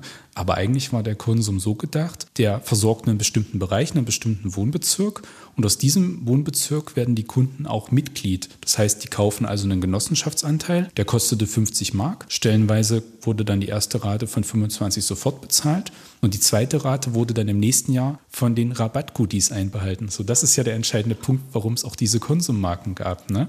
Also man hat bei jedem Einkauf so und so viele Marken bekommen, je nach Wert des Einkaufes, mit so und so viel Rabattpunkten oder Rabattprozenten musste diese feinsäuberlich in sein Heftchen einkleben, das man dazu bekam. Und am Ende des Jahres, beziehungsweise für das nächste Jahr, hat man dann eine Gewinnausschüttung bekommen, beziehungsweise eine Rabattierung. Und von dieser Rabattierung ist bei manchen auch die zweite Rate für den Anteil einbehalten worden. Und viele erinnern sich da vielleicht auch mit Schaudern an eine etwas unfreundliche Konsumverkäuferin, vielleicht die Hörer, die als Kinder einkaufen gehen mussten für ihre Eltern oder für ihre Großeltern. Ne? Hast du die Konsummarken dabei? Oder hat man die, nicht die Konsummarken, das, das Mitgliedsheft natürlich. Ne? Und wenn man das dann nicht dabei hatte, dann gab es dann manchmal schon schiefe Blicke der Verkäuferinnen ne? und sowas. Also das kam durchaus vor. Ja, aber darin liegt der Unterschied. So ein Prinzip wie diese Rabattmarken und die Mitgliedschaft, wie es der Konsum kannte, das kannte die HO halt nicht. Die HO stand für sich, die war in staatlicher Trägerschaft. Aber was, wenn wir uns zum Beispiel die Preise anschauen, die waren zumindest dann nach 1958, also nach dem Wegfall der Rationierung der Lebensmittelmarken, in allen Geschäften Vergleich. Es gab ja den sogenannten Einzelhandelsverkaufspreis, den EVP, und der hat ja festgelegt, dass das Brot, äh, egal ob ich das jetzt bei Privatkonsum, Kommission oder bei der HU kaufe, immer das Gleiche zu kosten hat. Und das Gleiche galt ja für alle anderen Produkte. Die Preise waren ja staatlich festgelegt und viele erinnern sich auch noch an die niedrigen Preise für die, für die Grundnahrungsmittel, was ja dann dazu geführt hat, dass die oftmals auch verschwendet wurden. Ne? Siehe das berühmte Verfüttern der Brote an die Tiere. Ne? Aber grundsätzlich ist das der Unterschied zwischen HO und Konsum, dass es einfach nicht diesen Mitgliedschaftsgedanken gab. Und dass der Konsum zwar besser beliefert wurde vom Großhandel als die Kommissionshändler und die Privaten, aber trotzdem, wenn es drauf ankam und manche Güter wirklich knapp waren, dann hat man dann schon eher versucht, die HO so ein bisschen besser zu stellen. Diese Konsummarkengeschichte, das erinnert mich aber auch so ein bisschen an Treuepunkte, Payback, ja, also alles, was wir heute kennen. Also es ist ja jetzt nicht so, dass man das Rad da neu erfunden hätte heutzutage. Ist so ein bisschen Vorläufer, oder? Ich denke, das kann man so sagen. Das war ja von vornherein auch der Gedanke dieses Genossenschaftsprinzips. Oder ist es ja. Als Parallelbeispiel könnte man sich jetzt mal die Volksbanken und die Raiffeisenbanken anschauen. Die sind ja auch im 19. Jahrhundert schon entstanden. Gerade auch für kleinere Leute, sage ich mal. Und da haben sie auch das Prinzip, der Genossenschaftsanteil schüttet irgendeinen Gewinn aus. Und genau dieses Prinzip ist ja quasi eins zu eins übersetzt worden an der Stelle. Genau. Jetzt mit dem Hintergrund Ihrer Familiengeschichte, Sie können da profitieren von Erinnerungen Ihres Opas, aber auch Ihres Uropas, haben Sie mir im Vorfeld schon erzählt. Was waren denn so die Aufgaben? Was haben denn die zwei gemacht im Laden und wie sahen da so ein Alltag aus in Konsum und Co.? Ja, der Alltag sah, denke ich mal, also ich beschreibe natürlich eine Situation eher im ländlichen Raum, ne, äh, sah natürlich da immer relativ identisch aus. Also zunächst mal kam es wieder darauf an, was ist der Verkaufsstellenleiter für ein Typ. Ne? Macht man Dienst nach Vorschrift oder versucht man für die Kunden auch was zu reißen, sage ich jetzt mal ganz salopp. Ne? Und der Alltag bestand für so einen Verkaufsstellenleiter häufig einfach darin, Hürden zu überwinden auch. Also nicht zwingend mit dem eigenen Personal. Die Leute waren ja in der DDR, wenn man es in Verhältnis setzt, meistens super engagiert auch in ihren Jobs. Ne? Also viele haben sich ja auch damit identifizieren können, was sie dort tun. Gerade weil auch die soziale Sicherheit ja vielmals gegeben war. Man musste sich auch keine Sorgen um die Kinderbetreuung machen. Also das ist schon da oftmals als positiv wahrgenommen wurden. Aber die Verkaufsstellenleiter müssten halt schauen, sie wussten eigentlich nie so richtig, was kriege ich denn aus dem Großhandel eigentlich. Na, dann konnte es halt mal passieren, dass man eine Fuhre Auberginen bekommt und die will man eigentlich gar nicht oder weiß man gar nicht, wie man sie an den Mann bringen soll. Oder was noch aus der Zeit meines Opas stammt, die Story, glaube ich. Da wurde dann mal ein LKW Bohnen in der Straße abgekippt, wo die Verkaufsstelle war. So, und man musste irgendwie sehen, zu DDR-Zeiten hat man das alles noch nicht so eng gesehen wie heute. Ne? Aber, aber, aber dann musste man halt irgendwie sehen, wie kriege ich jetzt diesen LKW voller Bohnen irgendwie unter. Ne? Den loszuwerden, das war dann kein Thema. Die Leute haben es schon gekauft. Das war ja auch ein verhältnismäßig günstiges Produkt. Und man war ja froh, wenn es in einer größeren Menge mal ordentliches Frischgemüse gab. Ne? Viele haben ja nur noch im Hinterkopf, dass es 1986 mal reichlich Frischgemüse und Salat gab, als die Geschichte mit Tschernobyl war und der Westen die das Exportgemüse nicht mehr abkaufen wollte. Ne? Also es war immer sozusagen so eine kleine Mühe damit, wie mache ich den unberechenbaren Alltag irgendwie kontrollierbar. Dann trotzdem, wenn man motiviertes Personal hatte, hat es ja nicht immer gereicht. Die Suche nach Arbeitskräften war auch ein ganz prägendes Thema, dass man versucht hat, auch für ungelernte oder Hilfstätigkeiten regelmäßig Leute ranzukriegen, zum Beispiel für Fuhren oder derartige Sachen. Ne? Da musste man auch schauen, ob man genug Personal bekommt. Dann Auseinandersetzung mit politischen Stellen. Es gab ja auch sozusagen für die, was man eigentlich als Schwachsinn bezeichnen kann, wenn man in einer Mangelgesellschaft lebt, die eigentlich nicht nach marktwirtschaftlichen Prinzipien funktioniert und trotzdem hatte man Planvorgaben für die Verkaufsstellen, das war bei der HO ähnlich wie beim Konsum, was die zu verkaufen hatten, ne? Während man aber gar nicht das Warenangebot hat, um das teilweise auch in dieser Menge abdecken zu können. Es gab also auch Planvorgaben, die irgendwie zu erfüllen waren. Ne? Muss man natürlich sehen, manchmal waren diese Vorgaben auch relativ niedrig und gut zu erreichen oder auch sehr leicht zu überflügeln. Es kam dann immer darauf an, wie, wie die Verkaufsstellenleiter auch ihre Mitsprache bei den höheren Ebenen geltend machen konnten. Aber wenn man sich Brigadetagebücher durchblättert, es muss ja nicht zwingend das von meinem Opa sein, das ist aber woanders ganz ähnlich nachzuvollziehen. Sie werden im Handel seltenst Brigadetagebücher finden, wo man, wo man sieht, nee, Plan ist nicht erfüllt oder Plan ist nicht übererfüllt worden. Also das hat man meistens schon irgendwie gedeichselt. Ansonsten, wie sah so ein Alltag noch aus? Es gibt ja von der Schriftstellerin Monika Maron die These, dass die DDR die Diktatur der Kellnerinnen und Verkäufer gewesen sei. Das ist vielleicht ein bisschen zugespitzt, hat sie auch nicht so gemeint, aber es geht ganz einfach darum, Restaurantbesuch war in der DDR ein begehrtes Gut, also nicht in die einfache Eckkneipe, schon sondern wirklich schon eine schöne Gaststätte. Ne? Das war ein begehrtes Gut, da haben sie auch schon eine Sendung drüber gemacht. Und dann natürlich auch die Verkäuferinnen, gerade auch im Lebensmittelbereich oder auch im Delikatladen oder auch in den Klamottenläden, wo es halt nur ab und zu mal schöne Sachen gab. Wenn man Zugriff auf diese knappen Ressourcen hatte, dann hat einem das natürlich auch eine gewisse Machtposition verschafft, beziehungsweise man konnte sich anderweitig auch Vorteile verschaffen. Ich habe ja an der Fernuni auch Zeitzeugenberichte von anderen Leuten, die in der HU gearbeitet haben, untersucht, mich mit denen beschäftigt. Und da hatten wir auch zum Beispiel das Beispiel, dass ein Verkaufsstellenleiter einen Autounfall hatte. Und man weiß, wie es in der DDR mit Ersatzteilen war. Es gab schon nicht genug fertige Autos und mit Ersatzteilen sah es nicht viel besser aus. Wenn man aber Zugriff auf Dosenananas, Bananen, vielleicht noch ein paar Apfelsinen hatte, dann hat man halt auch manchmal einen Vorteil gehabt. Und dieser Verkaufsstellenleiter hat quasi sein kaputtes Auto genommen, hat in den Kofferraum, er hatte gerade eine kleine Ration bekommen, diese Produkte reingepackt, was ich gesagt hatte, Dosenananas, Apfelsinen und Bananen, ist erstmal nur zur Werkstatt gefahren, hier Kotflügel kaputt, können wir das und das da machen? Keine Teile, frühestens dann und dann wird überhaupt nichts. Ne? Also da müssen sie schon selber die Teile beibringen. So, und dann sagte der Verkaufsstellenleiter zu der Person in der Werkstatt, machen Sie mal den Kofferraum auf, öffnete den Kofferraum, sah die Produkte, übermorgen ist das Auto fertig. Na, also so lief das halt, diese, diese Schattenwirtschaft, dass man mit Beziehungen und mit begehrten Gütern irgendwie was erreichen konnte. Oder viele Verkäuferinnen streiten das ja heute ab, obwohl ich da eigentlich nichts Verwerfliches dran finde, dass es halt diese berühmte Bückware unterm Ladentisch gab. Natürlich hat man bestimmte Produkte aufgehoben oder man hat halt versucht, die Produkte möglichst Leuten zu verkaufen, die man vielleicht auch sympathisch fand. Das ist, es ist nur menschlich. Offiziell war es verboten. Und wenn die Arbeiter- und Bauerninspektion, die auch regelmäßig Kontrollen in den Geschäften gemacht hat, das rausbekommen hätte, hätte es natürlich auch Ärger gegeben. Ne? Also es gibt auch einen Fall, da hat ein Zeitzeuge kistenweise auch Bananen für private Zwecke abgezweigt. Noch am selben Tag hat es eine Anzeige gegeben und die ABI, also die Arbeiter-Bauerninspektion, stand bei ihm und hat ihm eine Strafe von 600 Mark Ost aufgebrummt ne, und mit Entzug der Gewerbekarte gedroht. Also muss dazu sagen, das war ein privater Händler und ein Kommissionshändler. Ne? Aber da konnte man auch schon Ärger bekommen, wenn das aufkam. Aber die Leute, die im Handel tätig waren und die sich auch noch als Kunden daran erinnern, wissen, es war trotzdem gang und gäbe, diese Bücklich-Geschäfte. Ganz klar.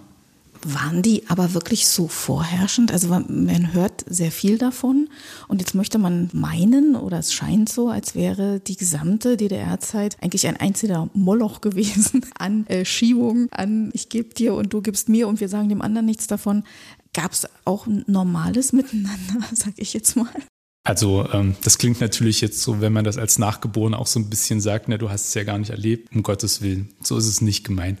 Es hat in der DDR niemand hungern müssen, es hat niemand nackig gehen müssen, es war keiner obdachlos. Also das ist ja klar. Die Grundbedürfnisse waren immer gesichert. Und wenn man sich zurückerinnert, es gibt ja immer das Schlagwort, die Regale, die waren immer leer.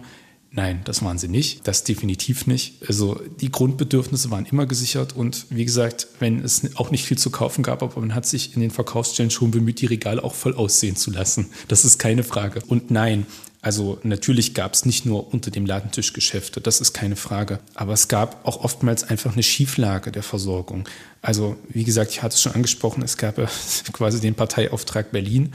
Berlin Ost als Schaufenster oder Berlin Hauptstadt der DDR sagte man ja im offiziellen Sprachgebrauch, war immer besser zu versorgen, weil natürlich der, der Kontakt oder die, das gerade nach den, nach den Abkommen in den 70er Jahren, der Kontakt von Westdeutschen und Ausländern mit der einheimischen Situation viel intensiver war. Und da hat man schon versucht, die Hauptstadt der DDR so ein bisschen besser zu versorgen, einfach als Schaufenster so ein Stück weit. Dann hat man auch versucht, in der Saison die Urlaubsgebiete besser zu versorgen. Aber es gab halt auch Regionen, die sind halt einfach immer so ein Stück weit hinten runtergefallen. Ne? Also auch gerade äh, Ostsachsen ist so ein Beispiel, da gab es auch ganz oft ganz böse Versorgungsengpässe oder auch Land gegenüber Stadt. Ne? Also das ist auch so ein, so ein klassisches Gefälle, was man auch ganz oft in den Zeitzeugenberichten hört oder liest. Ne? In den Bezirksstädten gab es noch mal was und dann gab es aber quasi am Land dann wieder nichts. Oder andersrum, das habe ich auch schon gehört, dass quasi hier in Erfurt teilweise in den 80er Jahren die Versorgungslage wo recht schlecht war und es Leute gab, die zum Einkaufen nach Arnstadt gefahren sind. Also das sind so Sachen, äh, das, das verwundert mich dann auch immer. Gut, die Leute bringen natürlich so aus dem Rückblick dann viel durcheinander äh, mit den zeitlichen Abständen oder sagen, das war immer so, dabei war es mal nur eine Zeitzone. Das kommt immer ganz darauf an, welche Zeit und welche Situationen und welche Produkte wir uns angucken. Also nein, auf gar keinen Fall. Die DDR war keine reine Schiebergesellschaft, das können wir auf gar keinen Fall so sagen. Man hat halt irgendwie versucht, mit dem Mangel, den die Leute, die in der HO gearbeitet haben, nicht verursacht haben. Das muss man mal ganz klar sagen. Gerade die Verkäuferinnen an der Basis und die Verkaufsstellenleiter, die haben oft versucht, einfach für die Kunden irgendwie alles schick zu machen, möglichst viel anbieten zu können, möglichst alles ordentlich zu präsentieren. Aber da waren halt auch einfach Grenzen gesetzt. Das System des Großhandels ist total chaotisch gelaufen teilweise. Auch nicht bei den Leuten, die das Zeug ausgefahren haben, sondern bei den Leuten ganz oben im Wasserkopf, die das Ganze zu disponieren hatten und oftmals auch von politischen Erwägungen abhängig waren.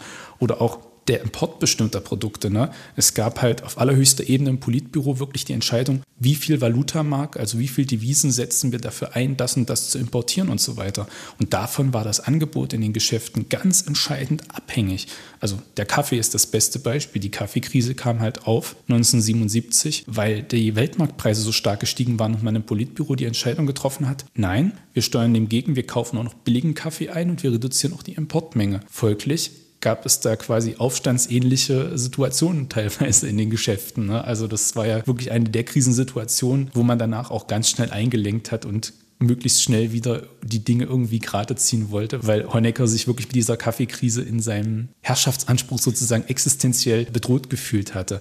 Und dann ist es natürlich auch so, die Leute waren halt gefrustet davon, dass es nicht immer alles gab oder zumindest nicht immer auch ein bestimmtes gehobenes Sortiment in normalen Laden quasi, sondern dass, wenn man irgendwas Besonderes wollte, zu überhöhten Preisen im Exquisit oder im, im Delikat einkaufen musste.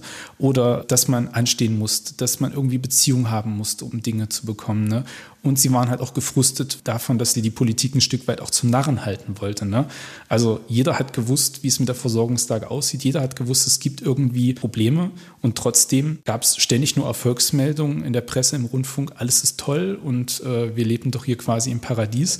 Und man hat keine Kritikkultur gehabt. Und ich glaube, die Leute hätten das ganz einfach mal gerne gesehen. Okay, so ist die Lage. Wir versuchen das irgendwie zu lösen. Aber das und das sind die Gründe. Es gibt ja in den 60er Jahren den westdeutschen Schlager, zwei Apfelsinen im Haar Haar und in der Hüfte Bananen. Und daraus hat ja dann der DDR Volksmund gemacht, zwei Apfelsinen im Jahr und zum Parteitag Bananen. Ne? Also quasi kurz vor Weihnachten gab es dann irgendwie immer so ein paar Apfelsinen pro Familie, zwei Stück. Ne? Und da hat man dann versucht, die Leute irgendwie ruhig zu stellen. Und zum Parteitag gab es dann Bananen, wenn der SED-Parteitag wieder anstand. Ne? Die Leute haben das natürlich mitgeschnitten. Und gerade damit, dass es dann nur zu diesen Ereignissen so offensichtlich auf so ein bisschen, ich sage es jetzt mal ganz deutlich, auf eine Verarsche hinauslief, haben das die Leute natürlich auch übel genommen. Und das hat natürlich den Frust, der sich dann in den 80er Jahren ganz erheblich gesteigert hat bis zum Ende der DDR, natürlich auch befördert gerade auch so, dass man für Produkte, die im Westen lange, lange, lange selbstverständlich waren, halt einfach auch noch wirklich lange Wege gehen musste in der DDR. Also als Beispiel könnte man jetzt mal Nuss-Nougat-Creme nehmen. Im Westen seit den 50er, 60er Jahren absolut normales Produkt. Ne? Vielleicht nicht seit den 50ern, aber 60er, 70er so. Ne? Und in der DDR bis zum Ende der Existenz Delikatware und auch im Delikat nicht immer zu bekommen. Bestenfalls dann im Intershop sozusagen gegen die Wiesen, die ja auch nicht alle hatten. Ne? Also die DDR war in dem Sinne dann in Sachen Konsum wirklich eine Zweiklassengesellschaft. Es durfte aus politischen Gründen keine Preiserhöhung für bestimmte Produkte geben. Das war sozusagen die heilige Kuh, die gerade unter Honecker nicht mehr geschlachtet werden durfte, weil man halt möglichst stabile Preise wollte. Aber man hat das sozusagen dann verdeckt gemacht. Man hat halt mit Exquisit und Delikat, die man sukzessive wirklich ausgebaut hat, in den 70ern sind die Verkaufsstellen ja dann wie Pilze aus dem Boden geschossen in der ganzen DDR, hat man sozusagen eine, eine verschleierte Preiserhöhung gemacht. Ne? Also es gab wirklich im, im HO oder im Konsum nur noch die normale Produktpalette und alles, was irgendwie nur so ein bisschen schon gehoben war, was man sich mal gönnen wollte, eine Dosenananas, Dosenpfirsich, bestimmte Kaffeesorten tatsächlich. Also zum Beispiel, äh, wie hieß er doch gleich, der Mokka-Mix auf jeden Fall. Ich kann es jetzt auch nicht mehr so genau herleiten. Das war so eine Delikatware oder im Delikat konnte man halt auch gegen, das war ja der wichtige Unterschied zum Intershop. Im Delikat bekam man die Produkte ja gegen Ostmark, also Mark der DDR. Da konnte man halt auch mal eine Büchse Jakobs-Kaffee kaufen, aber zu horrenden Preisen. Ne? Also das war dann auch so ein Punkt, wo viele gesagt haben, ja okay, ist ja schön, dass ich es wenigstens kaufen kann, aber ich kann es mir nicht leisten gerade die Rentner. Ich hatte einen Zeitzeugenbericht, den hat eine westdeutsche Historikerin in, in den 80er Jahren angefertigt, ein Interview mit einer DDR-Bürgerin, war Rentnerin zu dem Zeitpunkt und die hat halt ihr zum ersten Termin des Interviews einen Kuchen angeboten und die westdeutsche Historikerin hat das natürlich mit westdeutschem Standard als selbstverständlich hingenommen, dass dieser Kuchen da stand. Ne? Und dann haben die noch einen zweiten Termin gemacht, da hat sie dann was gebacken und da kam sie irgendwie nochmal im Gespräch drauf und da hat die Frau, die auch mal bei der HO gearbeitet hatte, dann mal so ausgeklingt, ja, den Kuchen, den sie da gegessen hatten, der war aus dem Delikat, der hat 18 Mark gekostet. Ne? Und wenn Sie sich denken, die Renten in der DDR, ich glaube bei 300, 400 Mark ungefähr, das war aber auch schon das höchste der Gefühle, eher so am unteren Existenzminimum. Das war halt schon so ein Ding, was bei vielen auch Frust ausgelöst hat, dass man da trotzdem in eine Zweiklassengesellschaft irgendwie gedrängt wird, halt auf die verdeckte Schiene. So, und dann, dass dieses System, quasi das HO und Konsum nur noch eine Grundversorgung gesichert haben und das exquisit delikat sozusagen das Gehobene machen, das bezeichnet man mittlerweile als Politik der zwei Warenklassen sozusagen. Und das hat halt wirklich bei vielen unglaublich viel Frust erzeugt. Und dann gab es ja in dieser zweiten Klasse, in der Gehobenen ja noch die Intershops in denen man ja so gut wie alles, was das Herz wollte, kaufen konnte, halt eben gegen Westgeld. So, und dann hatte man eben die Personengruppen, die auch in der DDR, wenngleich es lange Zeit verboten war, dass die Leute überhaupt Westgeld besitzen durften, offiziell natürlich, ne? dass die das Privileg hatten, dass sie irgendwelche Verwandten aus dem Westen hatten oder Leute, die ihnen das irgendwie gebracht haben, das Westgeld, die dann sich auch mal im Intershop was kaufen konnten. Bananen, bestimmten Kaffee, ein bestimmtes Parfüm, Westzigaretten oder auch mal einfach nur eine Dose Nudossi oder sowas. Ne? Also, dass die dann quasi schon privilegiert waren. Und das hat natürlich dann auch den entsprechenden Neid bei den Leuten, die das alles nicht hatten, hervorgerufen. Ne? Also man muss ja ganz klar sagen, also die Wirtschaftswissenschaftler sagen das heute immer so ein bisschen sehr kühl und von oben herab. Viele werden das nicht so empfunden haben. Aber in der DDR war prinzipiell mehr Geld im System, als es eigentlich hätte geben dürfen muss man erklären. Es bestand ein sogenannter Kaufkraftüberhang. Die Wirtschaftsleute, die sagen, okay, wenn nur so und so viele Güter halt im Markt sind und die DDR war ja ein geschlossener Markt, und die Löhne sind aber so und so hoch, stehen also nicht im Verhältnis zu dem, was man überhaupt anbieten kann, dann gibt es einen sogenannten Kaufkraftüberhang. Und dieser Kaufkraftüberhang war oftmals halt auch so ein Thema. Für viele Rentner war es zum Beispiel ein Problem, im Delikat zu kaufen, aber für viele war es halt auch kein Problem. Die haben dann halt gesagt, ja gut, ich kann ja eh nicht weit verreisen, dies und das, dann kaufe ich mir halt mal das teure Produkt aus dem Delikat. Und das war auch ein Prinzip der Regierung, dass man gesagt hat, okay, wir wollen diesen Kaufkraftüberhang irgendwie loswerden. Wir bauen zum Beispiel Delikat und Exquisit weiter aus, damit die Leute auch ihr Geld irgendwo loswerden und wir das irgendwie wieder reinkriegen und diesen Teufelskreis des Kaufkraftüberhangs wieder loswerden. Wenn Sie sich erinnern an die Erzählung von Ihrem Opa, Uropa sogar auch, was ist in Ihnen so am meisten hängen geblieben, wenn die über Konsum erzählt haben? Also ich kann mich ja persönlich nur noch an meinen Opa erinnern. Mein Opa ist vor meiner Zeit leider schon verstorben. Ja, was bleibt da bei mir hängen? Es bleibt die Erinnerung an jemanden, der immer sehr mit sehr viel Leidenschaft von seinem Job erzählt hat. Also das muss ich sagen, es war halt auch immer so, bei allem Guten, was die Bundesrepublik und was die Wende für meine Großeltern gebracht hat, war es aber auch immer so ein bisschen der nostalgische Rückblick. Ne? Also wir hatten ein gutes Kollektiv, das hört man ganz oft, das hört man auch ganz oft von anderen Zeitzeugen. Ne? Also dass der Arbeitszusammenhang weniger auf Ellenbogengesellschaft ausgelegt war, wie das ja heute sozusagen ist, weil die Karrierechancen, es gab ja de facto keine. Also es war klar definiert, was wer werden konnte es gab schon in einem gewissen Sinne Karrierechancen, aber oftmals war das verbunden mit sehr viel Verantwortung und im Verhältnis dazu nicht so viel Gehalt mehr. Also wenn man jetzt mal anguckt, was ein Verkaufsstellenleiter teilweise nicht nur an reiner Arbeitszeit, sondern auch an Aufwand aufwenden musste, um irgendwie ein vernünftiges Angebot für die Kunden weiterhin bereitzuhalten, dann waren die paar hundert Mark mehr, die man mehr verdient hat als eine Verkäuferin oder ein Verkäufer, halt auch nicht so der Leistungsanreiz an der Stelle. Also dieses Kollektiv wird schon gelobt, dann wird erzählt, dass man, also es wird ja dann immer gerade, wenn man zum Beispiel mal eine Fernsehdokumentation anguckt, gerade die schon so ein bisschen älter sind, so etwa so vor 10, 15 Jahren entstanden sind, wird ja oftmals noch so diese politische Seite sehr betont. Natürlich, die DDR hatte eine Mauer, die DDR hatte einen Schießbefehl, die DDR hatte eine Staatssicherheit, keine Frage. Und nicht allen ging es politisch in der DDR gut, das ist überhaupt keine Frage. Und viele waren auch nicht unglücklich, als die DDR nicht mehr existierte, auch keine Frage. Aber was halt dabei oftmals untergeht, dass es durchaus auch Möglichkeiten gab, zwar nicht auf der großen politischen Ebene, aber doch im Kleinen, sich auch so ein bisschen weit selbst zu verwirklichen und sich auch so ein bisschen einzubringen an der Stelle. Ne? Also das hat mir mein Opa auch immer so ein bisschen überliefert, dass halt quasi die Möglichkeiten, irgendwas zu machen oder auch Ideen, Initiativen einzubringen, doch durchaus gegeben war, zumindest auch in seinem Berufsalltag oder auch die kleinen Freuden an der Stelle. Ne? Also es wird ja auch immer so getan, als wäre die DDR so ein großes graues Loch gewesen. Das spiegelt sich in den Erzählungen meiner Großeltern nicht wieder, also gar nicht. Klar wird dann auch betont, ja, Viele Dinge waren schwer zu bekommen. Wir konnten in bestimmte Länder nicht reisen. Hochwertige Produkte waren teilweise teuer. Aber trotzdem hat man dann nie gehört, ja, das war alles schlecht und das war alles grau. Ist vielleicht auch eine Generationenfrage. Meine Großeltern sind in den 20er und 30ern geboren. Das war halt auch noch die Kriegsgeneration, die da noch so ein bisschen geprägt ist.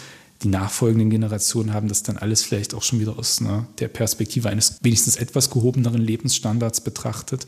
Aber ja, es wird jetzt nicht in grauen Farben gemalt, sondern es war immer alles eher, ja, schon auch bunt dargestellt die Ansprüche waren halt auch anders. Ne? Also heute ist man ja quasi schon so ein bisschen der Exot, wenn man sagt, nö, ich möchte im eigenen Land oder in der eigenen Region Urlaub machen, weil es hier schön ist. Ne? Oder weil ich vielleicht aus ökologischen Gründen nicht fliegen will oder so weit mit dem Auto fahren möchte. Und damals war es halt für meine Großeltern selbstverständlich. Ja, ja, der Opa muss halt ab und zu mal nochmal in den Laden schauen quasi. Wir machen Urlaub im eigenen Landkreis. So, also das war so eine Geschichte, das kann man heute vielleicht nicht mehr so nachvollziehen. Aber es bleibt wirklich hängen, dass es durchaus auch eine Möglichkeit war, was zu bewegen. Und wenn es halt nur für die enge begrenzte Kundschaft ist und dass die Leute halt auch, das ist in, der, in den Erinnerungen übrigens aller Zeitzeugen auch sehr präsent, weil die Leute sich natürlich als Kunden auch um gute Beziehungen zum Verkaufspersonal bemüht haben, dass die Leute auch freundlicher miteinander umgegangen sind. Also zumindest die Kunden, die auch zu diesem Kreis gehörten, die sich im engeren Kreis der Beziehungen befanden. Es gab damals auch schon Wutbürger, die halt auch mal in der Verkaufsstelle ausgerastet sind, wenn es bestimmte Produkte eben nicht gab, die man schon lange gesucht hat oder brauchte. Na, aber so im Großen und Ganzen war dann immer so der Blick, ja, die Kunden sind irgendwie auch respektvoll miteinander umgegangen. Man war großzügig, es gab Trinkgelder, es gab zu Weihnachten mal ein kleines Präsent. Ja, also das sind Dinge, die dann auch positiv überliefert wurden. Und was bei meinem Opa auch immer noch so ein bisschen ähm, mit einem Augenzwinkern äh, so durchgeklungen ist. Er war kein SED-Mitglied, er wollte das auch nie werden. Also ich kann jetzt nicht behaupten, dass er dem System fernstand. Das kann ich überhaupt nicht behaupten. Aber er war jetzt kein Parteimitglied und er war trotzdem, er hatte einen Jagdschein. Also das war ja eine Geschichte, das kam ja in den meisten Fällen nur Parteimitgliedern zu. Aber wenn man dann natürlich mal guckt, wieso durch seine Position als Verkaufsstände auch so seine Kontakte in die Politik waren und auch die Politiker waren nicht immer mit direktem Zugriff, gerade die niedrigeren Funktionäre, nicht immer mit dem direkten Zugriff auf bestimmte Luxuswaren, also Bananen, Apfelsinen ausgestattet. Ne? Aber dann hatte der da halt auch Kontakte, beziehungsweise haben die Leute den Kontakt versucht anzuknüpfen. Ne? Und da, da gab es dann also auch so ein bisschen Beziehungen in die Politik, was er dann auch so ein bisschen als, naja, als ein bisschen eine Privilegierung empfunden hat, sage ich mal so. Ne? muss ich an einen Kollegen denken, an einen lieben Kollegen, der damals, also ich war dann nicht dabei, aber der mal erzählt hat, als ein Westkollege ihn dann so ein bisschen bedauert hat, dass er in der DDR quasi groß geworden ist und gelernt hat. Und da hat er ihn nur so angeguckt und hat einfach nur so gesagt, glaubst du, meine Straße war nicht bunt? Und das fand ich sehr schön. Wenn Sie ein Fazit ziehen sollten heute über HO, Konsum und Co. Auf der einen Seite wissenschaftlich rational, auf der anderen diese emotionale Seite, weil einfach mal Menschen beteiligt sind und im besten Falle sind dann auch Emotionen da, wo Menschen sind. Was würden Sie sagen, so als Abschluss? Man muss, denke ich mal, unterscheiden, was die HU auf der großen Ebene war und was ihr politischer Ansatz war, nämlich sozusagen den privaten Sektor auszutrocknen und den Einzelhandel und überhaupt den Handelsbereich zu dominieren. Und zwischen dem, dass da ja eine Heerschar von Menschen über 40 Jahre versucht hat, irgendwie das Beste an der Basis draus zu machen. Ne? Also ich denke, es ist ganz gut rausgekommen, dass es wirklich immer darauf ankam, welche Leute haben gehandelt und welche Möglichkeiten hat man ihnen auch teilweise gelassen. Ne? Also gerade die HO-Kommissionshändler auch, also quasi die eher privat agiert haben, das waren meistens auch ganz umtriebige Leute, die dann versucht haben, also auch ein gutes Warensortiment beizuhalten. Und das haben die Leute auch durchaus registriert. Was bleibt von 40 Jahren HO? Ja, sicherlich die Erinnerungen für viele Menschen an schöne Situationen, wenn man halt vielleicht auch mal was ergattert hat, was es nicht so oft gab. Oder wenn man nette Verkäuferinnen hatte, die schon einen mit einem Lächeln begrüßt hatten. Es bleibt vielleicht an Negativen, vielleicht der Frust, wenn man mit seinem Einkaufsnetz losgezogen ist und das zehnte Mal was nicht bekommen hat, was man aber jetzt eigentlich unbedingt brauchte. Was weiß ich. Es stand eine Jugendfeier an und man brauchte Sekt und es gab gerade mal wieder keinen oder sowas in der Richtung. Es ist, denke ich mal, immer von ganz individuellen Lebenserfahrungen abhängig. Wenn ich nach der Wende mir die Zeit anschaue, dann hat es ja so eine Nostalgiewelle auch so ein bisschen gegeben viele haben sich dann wieder orientiert und gesagt, Mensch, ich möchte meine Ostprodukte wieder haben. Ich möchte zum Beispiel früh doch kein Nutella essen oder eine andere Nuss-Nougat-Creme, sondern ich möchte eben wieder Nudossi essen an der Stelle, so weil ich das, zumindest wenn es das auch selten gab, dann auch mit einem gewissen Genuss gegessen habe. Oder es gab halt auch Leute, die nach der Wende gesagt haben, es ist viel schmerzlicher, dass meine soziale Sicherheit weg ist. So, dann würde ich lieber wieder auf die ollen Bananen verzichten. Das ist, denke ich, auch mal ganz unabhängig davon, wie haben die Leute in der DDR gelebt, was hatten sie da für Chancen, was haben sie dann in der Bundesrepublik für Chancen und für ein Leben gehabt und wie, wie waren sozusagen immer die individuellen Perspektiven. Für viele werden positive Kindheitserinnerungen bleiben. Vielleicht an die, ja, vielleicht auch an die eigene Mutti, die in der HO gearbeitet hat und die dann vielleicht dann auch mal was zugesteckt hat, wenn man von der Schule kam und äh, was uns unterm Ladentisch vorgezaubert würde, sozusagen, wenn man die Mutti dann im Geschäft besucht hat. Es ist, denke ich mal, immer ganz ab abhängig vom Einzelfall. Zur Konkursmasse brauchen wir, glaube ich, nichts zu sagen. Ne? Also die Treuhandanstalt hat die, hat die HO halt liquidiert in der Wendezeit und es ist ja nichts übrig geblieben. Das ist ja der Gegensatz zum Konsum. Wir finden ja heute wieder Konsumgenossenschaften, gerade auch hier im Thüringer und im sächsischen Raum haben wir ja wieder einige, die sich dann wieder aufgerappelt haben und auch wieder in einem ganz ähnlichen Sortiment mit Lebensmitteln und auch mit Klamotten oder anderen Waren des täglichen Bedarfs arbeiten. Ich glaube, es gibt mittlerweile sogar wieder ein Konsumhotel. Also der Gedanke ist nicht tot, dieser genossenschaftliche Gedanke an der Stelle. Aber von der HO ist, außer in Städten, wo der Sanierungsstand noch nicht so gut ist und man vielleicht noch so ein paar Schilder sehen kann oder vielleicht noch ein paar Raritäten, Erinnerungsstücke, Brigadetagebücher, Auszeichnungen, Urkunden und kilometerweise Akten in Archiven vielleicht nicht so viel geblieben. Da haben Sie aber gerade was Schönes angesprochen, denn ich durfte ja in das Brigadebuch schauen vom Oper. Wir haben ein paar kleine Fotos gemacht, unter anderem eben auch von Urkunden und was haben wir noch alles gefunden. Auch zwei Bilder sind drin von der Innenausstattung, noch in Schwarz-Weiß. Die kann man sich bei uns angucken auf mdrsachsenradio.de. Die haben wir ins Internet gestellt. Und da kann man ja mal ein bisschen schmökern, was man da alles so findet. Herr Bürger, ich habe sehr gerne zugehört heute. Es waren schöne Geschichten, vieles Fundiertes. Die Zeit ist geflogen, wie verrückt. Vielen, vielen Dank, dass Sie unser Gast waren. Vielen Dank, dass ich Ihr Gast heute hier sein durfte. Und vielen Dank, dass Sie uns erzählt haben. Das war unser Exquisit-Podcast zum Thema HO, Konsum und Co. Einkaufen in der DDR. Vielen Dank, dass Sie uns gelauscht haben. Den nächsten Podcast gibt es in einer Woche. Und jederzeit auch in der App der ARD Audiothek. Da finden Sie auch Monis Menschen. Ein Podcast von MDR Sachsen. Und wenn Sie Fragen oder Anregungen haben, schreiben Sie uns gerne eine Mail an exquisit.mdr.de. Exquisit, ein Podcast von MDR Sachsen.